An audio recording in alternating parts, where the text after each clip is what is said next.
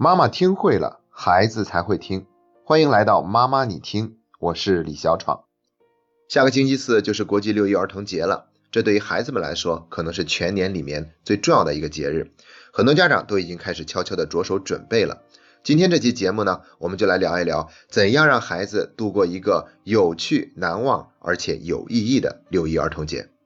说实话，要想回答好这个问题，并不是很简单，因为现在几乎所有的节日都变成了购物节和旅游节。一到什么节，我们就开始买买买，或者出去游游游。在准备这期节目的时候，我在网上查阅一些资料，发现很多链接的题目都起得非常好，但是点进去一看，才发现不过是某一个商家在借助节日推广他们的产品。在这样的一个大背景之下，儿童节的消费也越来越呈现出奢侈化和成人化的趋势。所谓的奢侈化，就是在这一天带着孩子们出去玩一玩，吃一顿大餐，或者送孩子一些礼物，动辄就要花费好几百，甚至是成千上万。这笔不菲的开支，已经成了很多家长的无奈之举。所谓的成人化，指的是家长们在给孩子过六一儿童节的时候，完全是按照自己的意愿去安排，用大人的眼光去给孩子过六一儿童节，而没有考虑到孩子他自己的需求是什么。像去年有一部热播的韩国电影叫《釜山行》，里面那个爸爸要给孩子送礼物，不知道要送什么，于是就问同事现在流行给孩子送什么，于是把那个礼物买回家送给孩子，却发现去年已经送过这样的礼物了。像这种完全不用心、走过场的送礼物的方式，就是成人化的一个具体的表现。那我们再举一个成人化的例子，像在训练营里面，我们会有时间让孩子去营地附近的景点旅游参观一下。那导游有的时候就会强调说，大家不要在这里拍照了，这并不是一个最合适的拍照的地方。等到前面有一个非常好的拍照的地方。那后来我就发现呢，其实孩子们在出去游玩的时候，最感兴趣的往往不是那个所谓最著名的景点，因为在他们的心里面并没有这样的区分心。路边的一草一木，同样都可以给他们带来一种巨大的喜悦感。他们甚至都不是很在意要拍什么照片，而是在用自己全心全意的态度去感知身边的每一株花花草草。这就是我们在拿成人的眼光去衡量孩子，其实孩子才是真正的身心在旅游，而我们只不过是在景点游。我们想的可能是赶快去到那个景点，一定要在景点那里多待一会儿，多拍几张照片，这样才会值回票钱。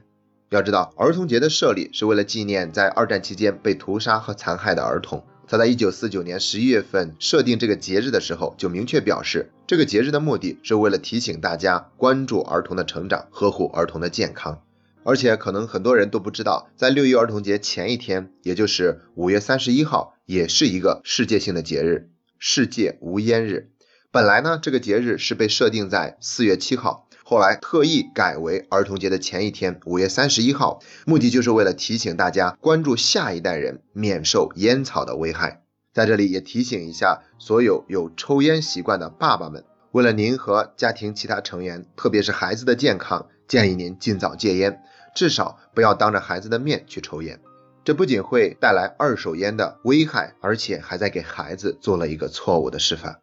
最近呢，在节目里面，我经常提到一个词，叫做物化。我们不仅在物化自己，把自己当成了一个挣钱的工具，而忽略了对生活的享受和精神生活的追求。同时，我们也在物化孩子，仅仅认为给他一个好的物质生活的享受就足够了，而没有把他当做一个人来对待，没有关注到孩子内心的需求，就好像他只是某一个物品或者一个宠物。所以我建议大家借助六一儿童节这么重要的一个节日，去做一些调整和反思，去在这一天好好的尊重并关注到孩子，增加陪伴孩子的时间，更要注重提高陪伴的质量。让我们在这个节日里用心做出改变。所以我们提出的口号是：给孩子过一个 DIY 的儿童节。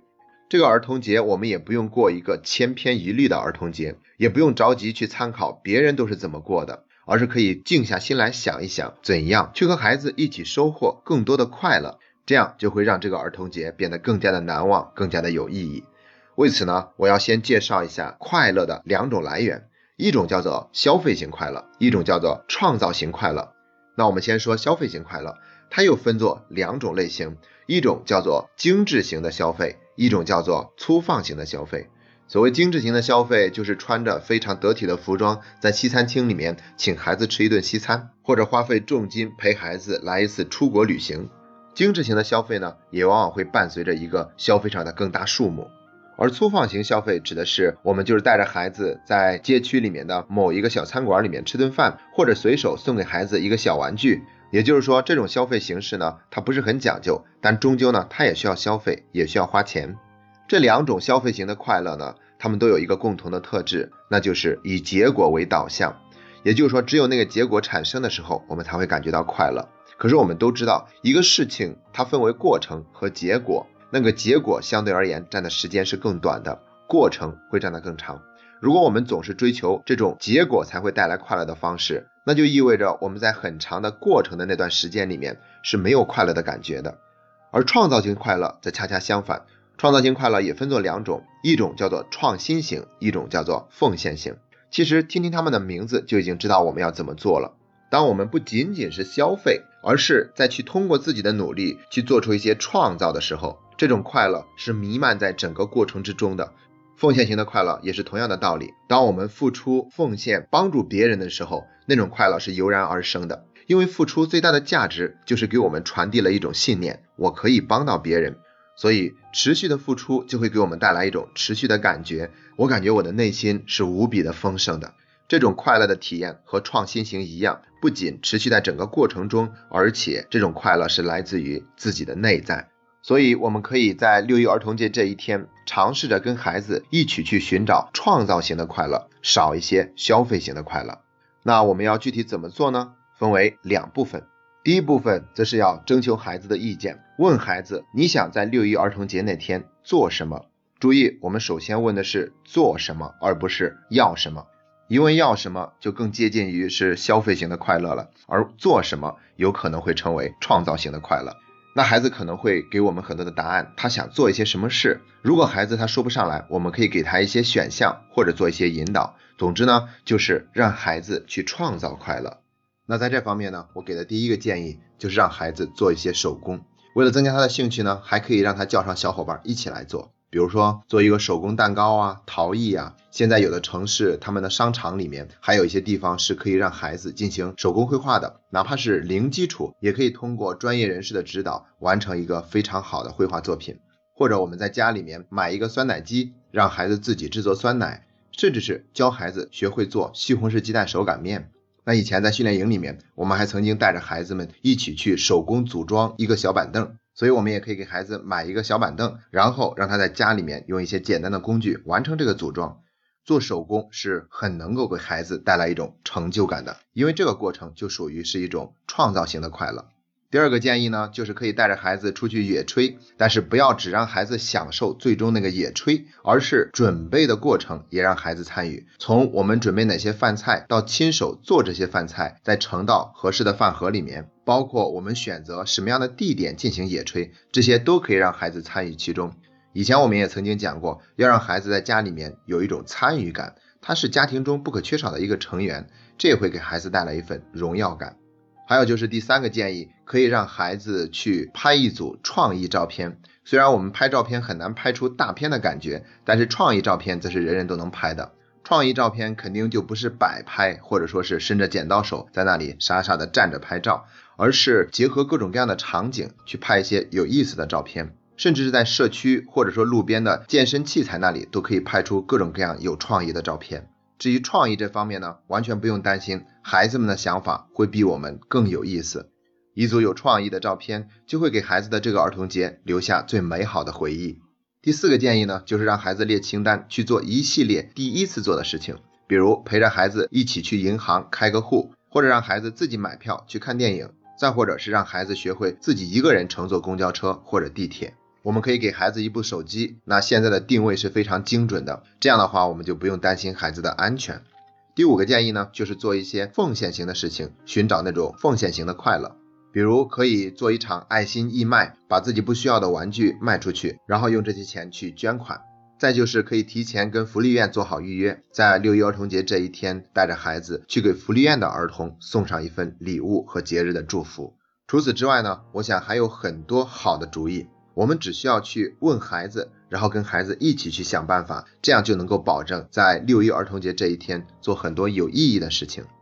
第二部分呢，就是可以去问孩子你想要什么，因为礼物终究还是可以送的，毕竟这是孩子他自己的节日。但如果我们不用问就知道孩子最想要到什么，这样是最好的。但真的很多家长未必知道，所以如果我们不确定的话呢，不妨就问孩子一句：他想得到一个什么样的礼物？如果我们想给孩子一个惊喜，也是可以的，比如送给孩子一套魔术玩具，这会比普通的玩具更容易成为孩子在小伙伴面前炫耀的资本。再比如，我们还可以给孩子送一些稍微精致点的文具，送他几支非常精致的笔呀，送他一个透明的文具盒啊，这些都可以。当然，我们还可以给孩子送书，不过我们要提前考虑好孩子期望我们送他什么书。如果我们送给孩子一套练习册，跟送给孩子一套童话故事书，效果肯定是不一样的。送书的时候呢，我们还可以在第一页上面写上给孩子祝福的话语，比如我们可以写上。亲爱的宝贝，愿你能过上我们从未理解和看见的生活。六一儿童节快乐！这样我们就不仅仅是在送一本书，而是把这本书标定为六一儿童节的礼物。那我觉得呢，以上这些礼物终归还是我们花钱买了送给孩子的。更高级别的是我们亲手制作礼物送给孩子。我记得我小时候，爸爸曾经给我亲手做过一把桃木剑。其实我也有很多是从商店里买回来的玩具，也有一些刀或者剑。但是我觉得我爸爸做的那把桃木剑是我最喜欢的玩具。小的时候，小伙伴们都在玩陀螺，于是我回到家里就找妈妈要。于是妈妈在院子里的大槐树下做了一个下午的时间，用一把镰刀削出来一个陀螺。然后我拿着这个陀螺跟小朋友们比赛，是转的最稳的，也是时间最长的。到现在我都觉得这是我生命中从父母那里收到的最好的礼物，因为这样的礼物它有更多的父母对我的关爱在里面。那现在呢，就还有一个问题，那就是如果孩子他想要的那个礼物有些贵重，或者我们干脆不想给他买，那这个时候我们要怎么做呢？首先，我们不能直接拒绝，而是要表达一份理解和接纳。哦，你很想要一台 iPad 是吗？你能跟我讲一讲你为什么想要一台 iPad 吗？你想用它来做些什么呢？你很喜欢用 iPad 来玩游戏，是这样的吗？那好的，虽然这个礼物的价格有点昂贵，而且是超出了爸爸妈妈的预算的。我会和你爸爸好好的商量一下的，或者对孩子说，可能爸爸妈妈不能马上把这个礼物送给你，还需要你等一等。那你还有什么其他想要的，是我们现在就能买给你的？你可以说说看。或者我们对孩子说，如果你真的很想现在就得到这个礼物的话，可以用你自己的零花钱来买，你出一半的钱，我们会考虑出另外一半的钱把这个礼物送给你。其实这些方法呢，我们在以前的节目里面都曾经给大家分享过。大家可以收听一下我们之前的节目，孩子老是要买玩具应该怎么办？还有一期叫做孩子做错事要扣他的零花钱吗？在这两期节目里面有更详细的描述和建议。其实时间是过得很快的，我们能和孩子在一起享用的儿童节就只有那么几个，再长大一些，他们就不屑过儿童节了。所以请家长们一定要抓住机会，借助这个节日走进孩子的内心深处，更好的了解他的需求。同时，也让孩子感受到父母对他的那份满满的爱和关注。最后，祝福每一个收听节目的家长都能够跟孩子度过一个有趣、难忘而又有意义的儿童节。今天的节目就到这里，这是妈妈你听陪你走过的第一百零五天。